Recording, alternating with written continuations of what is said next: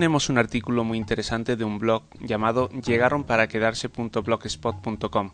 Lo he extraído de la página de Loxtila. Tiene un artículo bastante interesante que habla sobre los 10 candidatos. Según la página, ahora que conocemos esa gran respuesta de uno de los misterios de los que siempre nos ha traído de cabeza, aparecen más y más preguntas. Tras el salto, un pequeño análisis de las posibilidades que se plantean a uno de esos nuevos misterios. Cuidado, si no habéis visto el capítulo 604, el sustituto contiene spoilers del episodio. Cuando el falso Locke llevó a Sawyer a la cueva secreta que supuestamente Jacob tenía en el acantilado de la isla, el sureño pudo encontrar los apellidos de ciertas personas, la mayor parte de ellos tachado, excepto seis, al menos para nosotros que viésemos. Por eso, preparémonos a analizar un poco a quién puede referirse estos apellidos, a quiénes son los candidatos a ocupar el papel de Jacob al frente de la isla, poniendo en claro los pros y los contras de cada uno de ellos. En primer lugar tenemos a Locke, que tiene el número 4. Tiene a su favor que amaba la isla, que creía que su destino era estar allí y que puede vivir a base de dieta de carne de jabalí. En contra, tiene que es fácilmente manipulable. Se distrae con cualquier cosa, por ejemplo pulsar botones, y su padre si apareciese como fantasma podría asustarle, aparte de que está muerto. En segundo lugar tenemos a Hugo Reyes con el número 8. A su favor es que tiene fe y sabe conducir, ambas cualidades expresadas cuando revivió mágicamente la furgoneta de Dharma en la tercera temporada, y eso de ver muertos es bastante útil. Y afrontémoslo, la isla, con tantas bombas de hidrógeno y locura de humo negro, necesita urgentemente un líder con sentido del humor. En contra es su gran tamaño que le dificultaría escapar del humo negro. Además, podría ser reacio a trabajar con números. En tercer lugar tenemos a Sawyer, con el número 15. A su favor, es un hombre de confianzas. Sawyer tiene la habilidad de tomar la medida de cualquier persona, lo cual podría ser útil al juzgar las intenciones de las personas con la isla. Además, en lo más hondo, es un buenazo. Por lo contrario, ese buenazo está realmente oculto. Usualmente Sawyer es Sawyer, una característica que la muerte de Julie parece haber acentuado. En cuarto lugar tenemos a Said, con el número 16.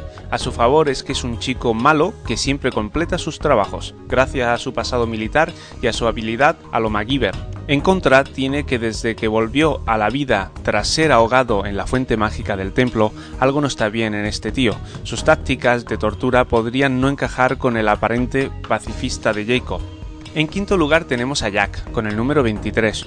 Curiosamente, hoy es día 23 el estreno de un capítulo que trata sobre él y sobre Claire. Pero bueno, vamos a mirar qué es lo que tiene a favor Jack. Es un líder nato que puede tomar decisiones difíciles por el bien del grupo. Es un sanador de profesión, un punto a favor ante los ojos de Jacob. En su contra es que él fue quien llevó la carga para detonar la isla. Y eso no creo que sea la definición para protegerla. En sexto lugar tenemos a Christian Shepard, también con el número 23, porque ciertamente en la cueva aparece solamente el apellido, entonces puede que sean prácticamente los dos. A favor de él es que disfruta de la isla. Volvió entre los muertos para vagabundear por ella y para pasar tiempo con sus hijos, Jack y Claire. Por contra, podría desaparecer si sus hijos se van. Su preferencia por locales oscuros y confinados, como la cabaña de Jacob o la cueva de la rueda, sugieren incomodidad con los aspectos más externos del trabajo. Además, podría realmente tratarse del humo negro disfrazado. En esto último creo que es así. En séptimo lugar tenemos a Jim, con el número 42. A su favor, es un pescador experto, lo que significa que podría sobrevivir durante las largas estancias en el refugio de la estatua. Tiene entrenamiento de matón mafioso y en artes marciales para poder ocuparse de los potenciales invasores o explotadores. Tiene gran familiaridad con la isla debido a sus días como guardia de seguridad y ha visto lo peor del humo negro. Ha visto cómo arrancaba brazos. En el octavo puesto tenemos a Sun, con el número 42 también. A su favor es una experta jardinera, lo que significa que puede sobrevivir en las largas estancias en la cabaña de la selva. Puede ser fría y valiente si lo necesita, y no se asusta de echar Wilmo, así que puede enfrentarse a él. Al mismo tiempo ha probado ser capaz de trabajar con los otros, especialmente con Benjamin Linus, y tiene gran familiaridad con la isla debido a sus muchos episodios buscando a Jim.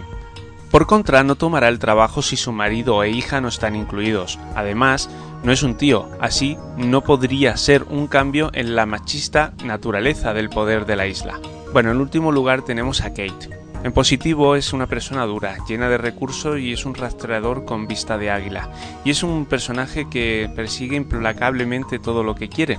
En contra, el deseo u orden de Jacob que compartió con ella cuando era niña es que fuera buena. Y eso no lo ha cumplido. Bueno, hemos llegado al final del listado. En mi opinión, Creo que Sawyer y Jack son los candidatos prácticamente finales. El resto son los peones necesarios para llegar a ese final por parte de Jacob y en su cálculo necesitaba la ayuda de cada uno de ellos. Pero seguramente el final está enfocado a estos dos personajes. Bueno, ya lo veremos al final, a ver cómo, cómo termina esto. Micronoticias de los en mi rincón de perdidos Mi nombre es Ismael. Hasta la próxima.